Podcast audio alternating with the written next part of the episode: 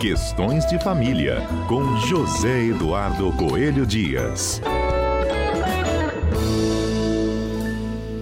Assunto polêmico para a gente iniciar esta segunda-feira aqui no Questões de Família. Polêmico, mas ultimamente muito recorrente. Vamos falar do poliamor, casais de três ou mais parceiros e o que diz o direito brasileiro sobre isso, não é mesmo? José Eduardo Coelho Dias, bom dia para você.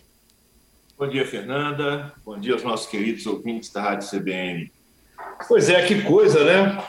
É, a gente vê de um lado o, o, número de divórcios aumentando e de outro pessoas interessadas em ter mais de um casamento ao mesmo tempo, né? Não é estranho isso, não? Uhum. Mais de um casamento ou mais de um parceiro, né? Só que oficialmente, não escondido. Exatamente, né? Como se não bastassem os problemas de um relacionamento a dois, as pessoas agora parece que querem é, aumentar os seus, os seus problemas. Mas isso aí, Fernanda, quando a gente brinca assim, evidentemente não nos cabe fazer qualquer tipo de juízo de valor, né? De qualquer Sim. tipo de valor moral com, com relação a quem quer que seja. A gente sabe que essas coisas relacionadas à afetividade, relacionadas à própria satisfação, a busca pela felicidade são valores muito caros à alma humana, né? E aí, claro, alguns grupos vão defender que isso é uma aberração, que isso é um absurdo. Outros grupos, pelo contrário, vão dizer não, que isso é uma, uma situação, de certa forma, até natural.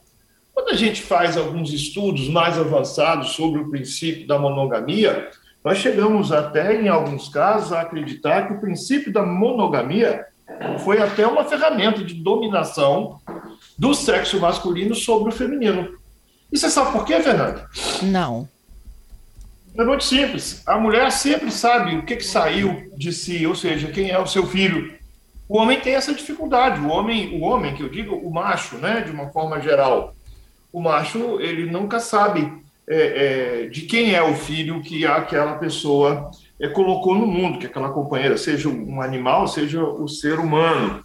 É, não há uma certeza, né? uma, possibilidade material. Então, isso aí lá atrás é, justificaria uma monogamia nesse sentido, de colocar a mulher meio que num, num, cercado. Olha, você só pode ter relações comigo, com mais ninguém, porque aí eu tenho certeza de quem é minha prole, aí eu vou. E acaba sendo utilizado num primeiro momento como ferramenta de dominação. Isso para alguns estudiosos. Para outros, não. Para outros, isso sempre foi um absurdo. Nossa cultura é baseada né, na, na, nas proposições judaico-cristãs, é, lida muito mal com esse assunto. Mas nós vemos atualmente, na atualidade, outras culturas, é, inclusive que também têm as suas explicações com base na própria religião, em que isso é absolutamente natural e permitido. Né? Os países, alguns países árabes, a gente sabe que tem, né? Quem nunca ouviu falar das histórias dos haréns, da, da, das mil e uma noites, tá? da Sherazade contando aquelas histórias, né? Para o, para o, o, o soberano, né? Para, para impedir a consumação do ato, enfim. É, agora, no Brasil, a situação é um pouco mais complexa, porque nós somos um país de origem, de cultura judaico-cristã, então, não, não temos uma aceitação. E valorizamos o princípio da monogamia. E aí, com base nisso, o CNJ, há algum tempo, em 2018, se eu não estou muito enganado, achou uma resolução proibindo que os cartórios é, lavrassem as escrituras, consolidando essas chamadas uniões poliafetivas. Em alguns casos, elas são chamadas também de trisal. Casal seriam dois, trisal seriam três. É, então, para o, o, os cartórios, que são o âmbito, de, que estão né, é, sob a, a, supervisão, vamos dizer assim, do CNJ, é, nós não, não teríamos a possibilidade, o CNJ já baixou uma, um normativo proibindo o, os cartórios de, de, de lavrar as escrituras de, de reconhecimento dessas uniões, né? Mas o fato é que elas continuam acontecendo, sabe, Fernando? É, é sem elas... dúvida, né? E tem e milhões de adeptos, inclusive, seguindo né, todas essas correntes nas redes sociais, tanto é que eles se tornaram matérias recentes né, do jornalismo brasileiro. Zedu, o que eles dizem é o seguinte, que eles oficialmente né, não existem, podemos dizer assim, para a lei, mas eles de fato se relacionam dessa forma. É como a gente começou a contar lá no início da nossa conversa, alguns anos, da família brasileira, que não é só mais o pai e a mãe.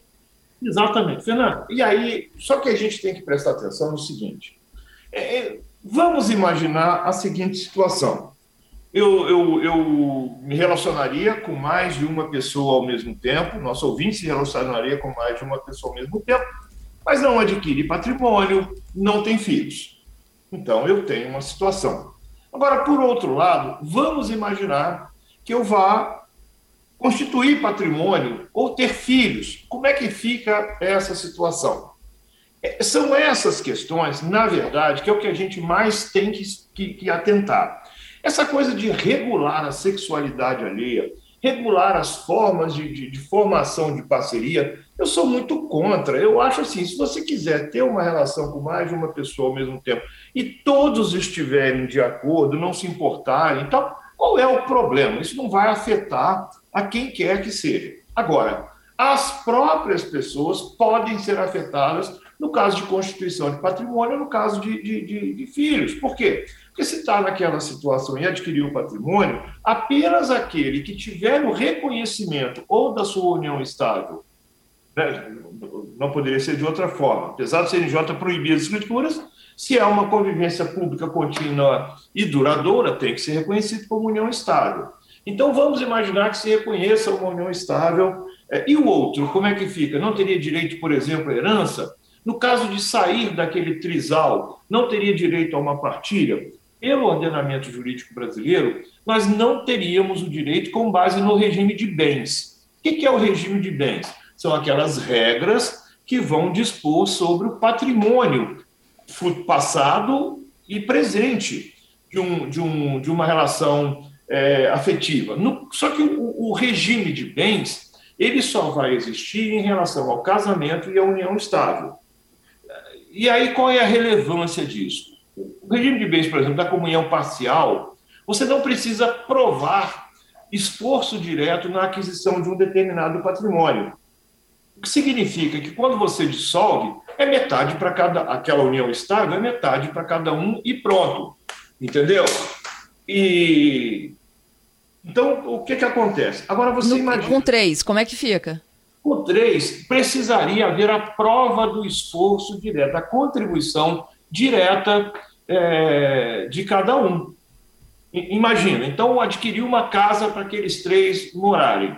Se eu estou, se eu, se eu falo de uma união estável, basta que a casa tenha entre duas pessoas, é bom a gente explicar, basta que aquele imóvel tenha sido adquirido na constância daquela união, que vai ser dividida lá na frente. Mas se foi com três e eu não puder reconhecer a união estável entre esses três, eu vou ter que provar cada saco de cimento que entrou naquela construção quem pagou. Entendeu? Eu vou transformar, eu não vou reconhecer essa união como família, mas nada me impede de reconhecer como uma sociedade. Só que aí eu tiro a competência do julgamento das varas de família e vou julgar isso nas varas comerciais, como era antigamente com o concubinato. Então, isso também não significa que há um, um, uma limitação para quem quiser. Significa o seguinte: o momento histórico, antes do reconhecimento pela Constituição de 88 da União Estável, era assim que funcionava. Fernanda, quando não era possível a constituição de família, a não ser pelo casamento, isso não quer dizer que as pessoas não se relacionavam. Tanto se relacionavam que a Constituição de 88 reconhece a união estável e dá um status, até o Supremo Tribunal depois vem e dá um status de equivalência ao casamento. E aí sim, nós tivemos, a partir de 96, o, o, a competência das varas de família para julgar essas matérias é, relacionadas né, a essa situação, entendeu? É, nós tivemos a, poss a, possibilidade de reconhecimento do regime de bens e uma série de, de de situações assim. Então, pode ser que amanhã ou depois, como essas uniões não estão deixando de existir, que o nosso direito vá abarcar uma proteção jurídica. Mas hoje a proteção jurídica é perto de zero. Pois é. Ô, ô Zedu, é, eu acho que a, a discussão até mais recente dessas, dessas relações aí de trisal é que num desses casais, eu acho que é de São Paulo, eles estão grávidos, não é isso? Podemos dizer assim? É. pois é. E aí, como é que nós vamos fazer com essa criança? Vamos registrar em nome de quem? Não sei. aí vamos, aí a pretexto de evoluir, nós vamos involuir buscando então a resposta no sangue, como era no passado, em que só havia a possibilidade da, da filiação hematológica, ou seja, ou adotiva, né? Porque hoje nós podemos reconhecer até a multiparentalidade, mas no momento posterior. Agora, na hora do registro, como é que vamos fazer? Nós vamos dizer que é filho biológico de um e filho afetivo de outro? Eu não posso falar em afetividade antes daquela criança efetivamente existir. Então, são questões que, que, que nós precisamos amadurecer. E sabe qual é o problema? Sabe por que, que a gente não amadurece as questões que realmente importam? Porque a gente parece que está vivendo no Brasil uma crise moral. E quando eu falo de crise moral, eu estou dizendo o seguinte: a única coisa que, nos, que parece ter relevância é a fiscalização da sexualidade alheia. E aí a gente perde um tempo enorme discutindo se fulano pode dormir com Beltrano ou com Beltranos, e aí esquece de ver que tem muito mais envolvido do que um ato de prazer, do que um ato sexual nessa história. Se, vão, se vai se juntar dois ou três é, é, para obter prazer ao mesmo tempo, é, é, é não é da minha conta. O, o, que, o que releva na história, o que tem de mais, não é que não seja importante, Fernando, mas eu acho que o mais importante é discutir as consequências jurídicas disso. Por quê? Porque nós envelhecemos. Quem é que não quer uma velhice tranquila? Será que nesse tipo de relação nosso direito vai nos proporcionar uma velhice tranquila, uma segurança jurídica para além de uma relação sexual? E, e, aí ninguém quer discutir isso. A gente quer discutir só se pode, se, se o vizinho pode ou não pode ter duas mulheres, ou se a vizinha pode ou não pode ter dois homens. E é, dentro disso tudo que a gente está falando, uma grande bobagem. É uma preocupação com o prazer alheio que me parece até patológica. E eu digo isso não apenas com relação à questão das uniões poliafetivas, mas também com relação à questão das, das uniões homossexuais. Tem gente que em, em 2022 ainda agride homossexuais pelo simples fato de eles serem homossexuais. Uhum. Meu Deus do céu, você não, não quer ter uma relação homossexual? Não tenha, mas deixa o outro que quer ter em paz. Por quê? Porque você não tem absolutamente nada a ver com isso. Agora, é importante no campo do direito que a gente discuta essas questões. Como é que fica, por exemplo, no caso do, do, da, da sucessão, no caso do falecimento de um integrante desse agrupamento? Como é que ficaria isso? Isso a gente tem, é isso que a gente precisa discutir. Hoje o CNJ, por cautela, disse: olha, cartórios, não lavrem as escrituras, mas disse isso exatamente porque não sabe o que vai fazer. E essa discussão precisa ter tido, está, está ocorrendo no campo da doutrina, em alguns julgados, ou seja, a jurisprudência. Os tribunais também estão atentos a isso.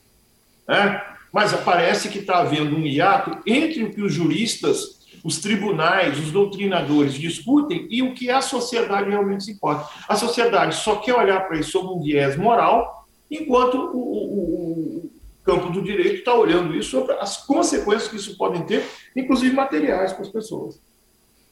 É isso, Zedu. Vou fechando aqui com Paulo Vitor, nosso ouvinte, diz que está atentamente acompanhando essa nossa conversa.